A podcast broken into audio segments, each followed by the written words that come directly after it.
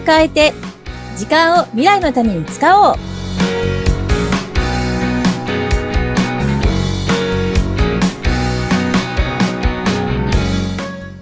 こんにちは。ガッキーこと研修講師の二垣です。こんにちは。本日もお相手は西川貴子です。ガッキー先生、本日もよろしくお願いいたします。よろしくお願いいたします。ガッキー先生、ようやく、暑さが落ち着いて、秋らしくはなってきましたね。そうですね。ねいや、今年夏長かったな。ね、ようやく10月入って秋になってきて、秋といえば食欲の秋、スポーツの秋、読書の秋、いろんな秋ありますけれども、うん、やっぱり私は秋の運動会うん、うん好き。だなって思うんですが、ガッキー先生はどうですか？そうですね。10月って結構学校の運動会のね、ほんとピークですよね。なんか土日のたんびにいろんなところでね、運動会されてる感じがありますよね。はい。うん、うん。あの、結構運動会って、まあ私子供の頃は、まあ、うんやっぱりあの結構熱くなって参加するみたいなね、感じだったんですけども、はい。あの、親になって子供の運動会に行くとね、保護者のなんか参加もあ促されたりとか。うん。うんえーで、結構あの、お父さんお母さんが、こう、まあ、保護者の方が出るもので、はい綱引きあったりしますよね。はい。うん。ね、綱引きって、さやかさんやったことありますか？もちろん、もちろんありますよ。運動会の締めの方ですよね。うん、うん。もうみんなでやるっていうね。そうそう。で、盛り上がりますよね、結構ね。うん。好きで、です。その綱引きで、こう、はいまあ、参加したときに、うん。結構、あの、全力でやってました？やってましたよ、もちろん。うん。あの、綱引きって持った時にもう分かるとか言うじゃないですか。はいはいはいはい。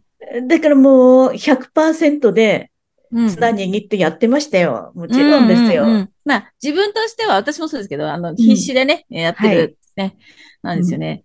で、まあ、これ、あの、ちょっと綱引きがよくね、例えで出されるものなんですけれども、はい。あの、例えば一人の人が、うんあの、100キロの荷物を引っ張る力を持ってるとするじゃないですか。はい。うんうん。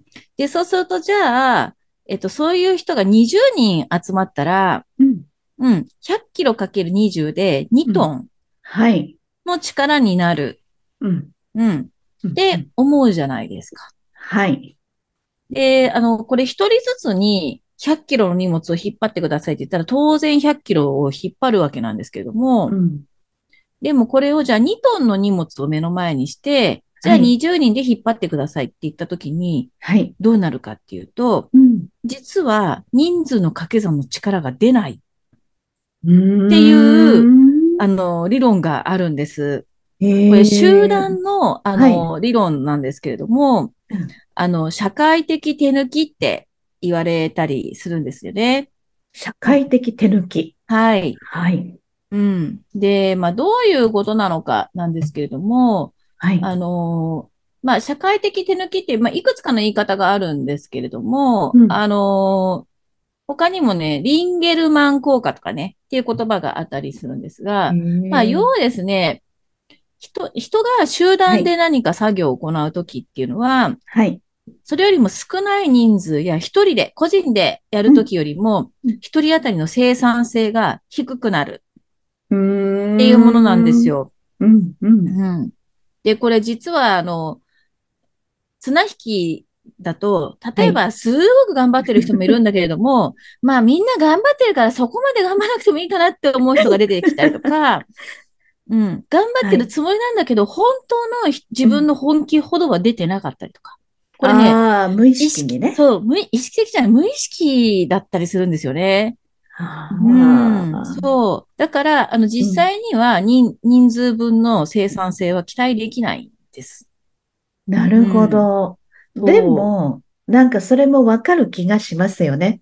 うん組織の中に入った時に、ああの人仕事できるなってうんいうような方がいると、あの人に頼頼っちゃおうかな。で、ちょっと手を抜いちゃうっていう気持ちはわかります。ね。で、あとなんか周りを様子見したりとかう、ん、ううん。ん。で、なんかこう、別に出したくないわけじゃないんだけども、出ないっていうことも実際にはあるみたいなんですよね。ううん。で、どうし、どうしてもこの無意識でなってしまう。で、結構ね、数字、実験の数字なんかも出てるんですけれども、具体的に集団で作業を行った時の一人の力量、力の量っていうのが、はい。二人にするだけで93%になっちゃうんですって。100が93%。そうそうそう。へえ、すご3い。人で85%。で、8人に増やすですよ。すごいですよ。49%とかって書いて。半分じゃんみたいな。すごくないですかこの話？8人で49%、49%、その一人、一人頭の出す力ってことですよね？そうそうそう。だから4人分と一緒じゃんになるわけですよね。いや、でもね、でも実際これ、いろいろな、あの、綱引きだけじゃないんですよ。いろんな仕事の生産性を測っても、あの、チームの人数が増えると、一人当たりの生産性は下がるっっていうの、が、まあ実際いろんなところで実証されてるんですよね。へえ。うん。で、これ私あのシステムの業界じゃないですか。はいシステム開発の現場でもそうなんですよ。はい。例えばあの、プログラムを組むスピードだったりとか、えっと、ドキュメント、文章を作るスピードだったりとか、はい。っていったことで生産性で測っていく。生産、成果物でね、生産性を測ることができるんですけども、はい。そうすると、やはり、え人数が増えると生産性は下がっていくっていうのがあるんですね。うんあで、ここにあの単なる手抜きっていう話だけじゃなくて、あの、集団になると、情報の共有、コミュニケーションが必要になったりとかするから、はい個。人でやるよりもスピードを落とさなきゃいけないものっていうのがいっぱい出てくるっていうのももちろんあるんです。うん。うん。でもそこは必要としてそうなんだけれども、でも全体としては人数が増えれば増えるほど、あの、まあ、当事者意識も若干薄れていく。自分だけで何とかし、しなきゃいけないじゃなくて、はい。まあだ、みんないるから大丈夫だろうみたいな、安ちょっと油断が、うん、油断や安心感みたいなものもあって、で、だから、あの、一人一人が100%は出さない、出せないってい、う、まあ、じ現状があるみたいなんですよね。ええうんで、これですね、じゃあ、はいだったら、じゃあ、本当に全員が100%できるようにするのがいいのかっていうと、うんそこじゃないんだと思うんですよね。うーん。あのー要は、一人だけで何とかするって言ったら、誰のことも頼らずに、自分だけが頑張るになるじゃないですか。うん、うん。うん。だから、あの、周りとの歩調を合わせるだったりとか、うん他の人の意見を尊重するみたいなところが全くないですよね。はい。う。うんん。でも集団の場合だと、みんなの意見を聞きながら、ペースを合わせることだったりとか、あるいは誰かに何かを頼るみたいなことも必要だったりするじゃないですか。はい。だからその横に行くエネルギーがどうしても必要なんですよ。なるほど。うん。前に行くエネルギーだけじゃなくて横に行くエネルギー。くそううんだからね、あの、100、その100%かける人数を求めること自体が、実際には、あの、ナンセンスになっちゃうんですよね。うんうんうん。で、って考えると、まあ、そこはまあ、しょうがないよね、みたいな。ただ、あの、えっと、もう一回綱引きに戻しますけど、綱引きの場合は、人数かける100の方が本当はいいんだけど、うんうんでも、これ、難しいですよね。うんね。で、綱引きの場合だと、例えばはい、掛け声をかけて、同じタイミングで引っ張んないと、全く力発揮できなかったりするじゃないですか。うんうん。でやっぱりそういう合わせようって思う、よ、やっぱ横のこのエネルギーがだどうしても必要になってくるし、うんまあ人数かけるっていうふうにはなかなかならないでっていう話ですね。うん。面白い。うん。無意識、無意識のうちにとね、すごい面白い話ですね。うん。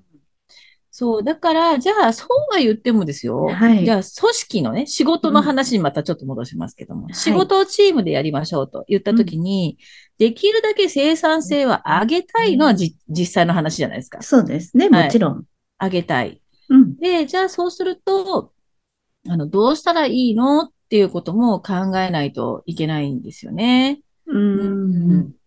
で、じゃあですね、先ほどの、えっと、2人、3人と8人比べたときに、うん人数が多くなると、ガンと下がってしまうっていうことがもしあるんだとすれば、はい。全体としては大人数でやらなければいけないんだけれども、うんそこに小グループを作って、うん小グループの中での目的達成をできるような構成にするだったりとかう、ん。うん。っうん。だそう、だから大勢の中の一人にしない？ていうことは、うんあの、そのチームをまとめていくというか、その部をまとめるとか、そういうリーダーの方の手腕にかかってくるっていうことでもありますよね。そうですよね。だからそう、あの、うん、マネジメント力ですね、うんやっぱりね。っていうのが必要かなとは思いますよね。うん、う、うんん、だからその生産性が低くなることを知った上でどうするかっていうのを考えることが必要なんじゃないかなって思うんですよね。うんあの、うん結構、こう、上の立場になった時に、はい。あの、下の人たち、まあ、下っていう言い方あれだけども、メンバーの人たちが、うんあの、自分の指示の通りになかなか動いてくれないとか、思った成果が出ないっていうはい。壁に当たったことがある方たくさんいると思うんですよ。皆さん必ずそのことを言いますね。うん。うん。うん。でもそもそも、あの、いや、この人の能力がこんなにあるあるはずなのにって、うんいやう、ん集団になった瞬間に出ませんよを前提で、あの、いろいろなことをや取り組んでいかないと、うんやっぱりそこは、あの、自分自身が今度、あの、なんでうまくいかないんだろうとか、なんで動いてくれないんだろうっていう、こう、ストレスを抱えることになってしまうと思うんですよね。はいうん。うんそういう、なんか集団の特性みたいのをちゃんと理解した形でね、あのうんうんうん、マネジメントすることが必要なんだろうなって思います。うんうんうん。そうすることによって生産性もうまくうん。上げられるってことですね。そうですね。だから、例えばその、さっきのね、あの、うん8人だと50%ぐらい、49%になるっていう話を、じゃあそこを4人のチームを2つに分けることによって、じゃあもう少し60%ぐらいの生産性をキープできるようにするとか、うん。あるいはそこからさらに1人ずつに役割をきちんと与えることで、うん、ここはあなたお願いねってちゃんと責任を持ってもらうことによって、全体を70%とか80%とかっていうふうに引き上げることっていうのはできるんじゃないかなと思うんですよ。うん。うん。うん。ね、なんかだからみんながよりこう、えーパフォーマンスを発揮して、で、生産性高く、できる限り生産性高く進めていけるようなね、そんな工夫ができるといいのかななんて思いますね。はい。うん。もう今のこの生産性のお話って、もう世の中のうん管理職の皆さんにうん。ぜひ聞いていただきたいお話ですよね。まあ、あの生産性向上の話ってね、いろんな切り口があるから、必ずしも今のお話だけで、ではないんですけれども、ただ、あの、どうしてもにリーダーになりたての方とかって、はい。あの、今のさ、ね、この、なんでみんながもっと動いてくれないのかなみたいなところに、比較的悩みを抱えやすいのかなと思うので、うん。まあ、あの、うん。そ、そんなもんよっていうのをですね、ちょっと思いたいかなって。うん。で、あの、むしろですね、あの、はい最初はそうかもしれないんだけども、いろんな工夫によって改善していったりとかすると、あの、先々は、こう、もっと力の発揮できるチームに成長させることもできる可能性があるわけだから。おー未来へ目をそうそうそう。られる。そうそうそうそう。だからもっと、とこうなりたいなと思ったら、こう地道に少しずつ、こうね、みんなの生産性を上げられるような取り組みを工夫されるのがいいんじゃないかなって思いますね。まあ実際ね、私もあの、まあリーダー経験もありますけれども、やっぱり最初はなかなかうまくいかないんですよ。そうですよね。うん。で、ね、やっぱ関係性が出来上がってきな、きて、うんで、だんだんその、そこに対する、こう、働きかけみたいなのを工夫していきながら、まあ、だんだんだんだん、こう、チームの結束力が高まっていったりとかして、うんう。ん。でよし、頑張ろうみたいなことができるようになったり、うん、なのかなって思うので。うん。はい。ですね。まあ、ということで、ちょっと、運動会の話から、あの、こんな話になりましたけども。うん。いや、もう、すごく中身の濃いお話。もう、社会的手抜きっていうタイトルがね、まずもう斬新でした、私にとっては。はい。ねまあね。ななので、あまり期待しすぎず、でもがん、あの、うんきうん、でも期待をするみたいなね。そんな感じで取り組んでいただけるといいなって思います。はい。うん先生、今日もありがとうございます。はいそして、秋ですからね、じゃあ、運動会やる皆さんは手抜きしないで、綱引き、一生懸命やりましょうね。はい、筋肉痛になって頑張っていただきたいなと思います。では、楽器先生、今日もありがとうございました。はい、ありがとうございました。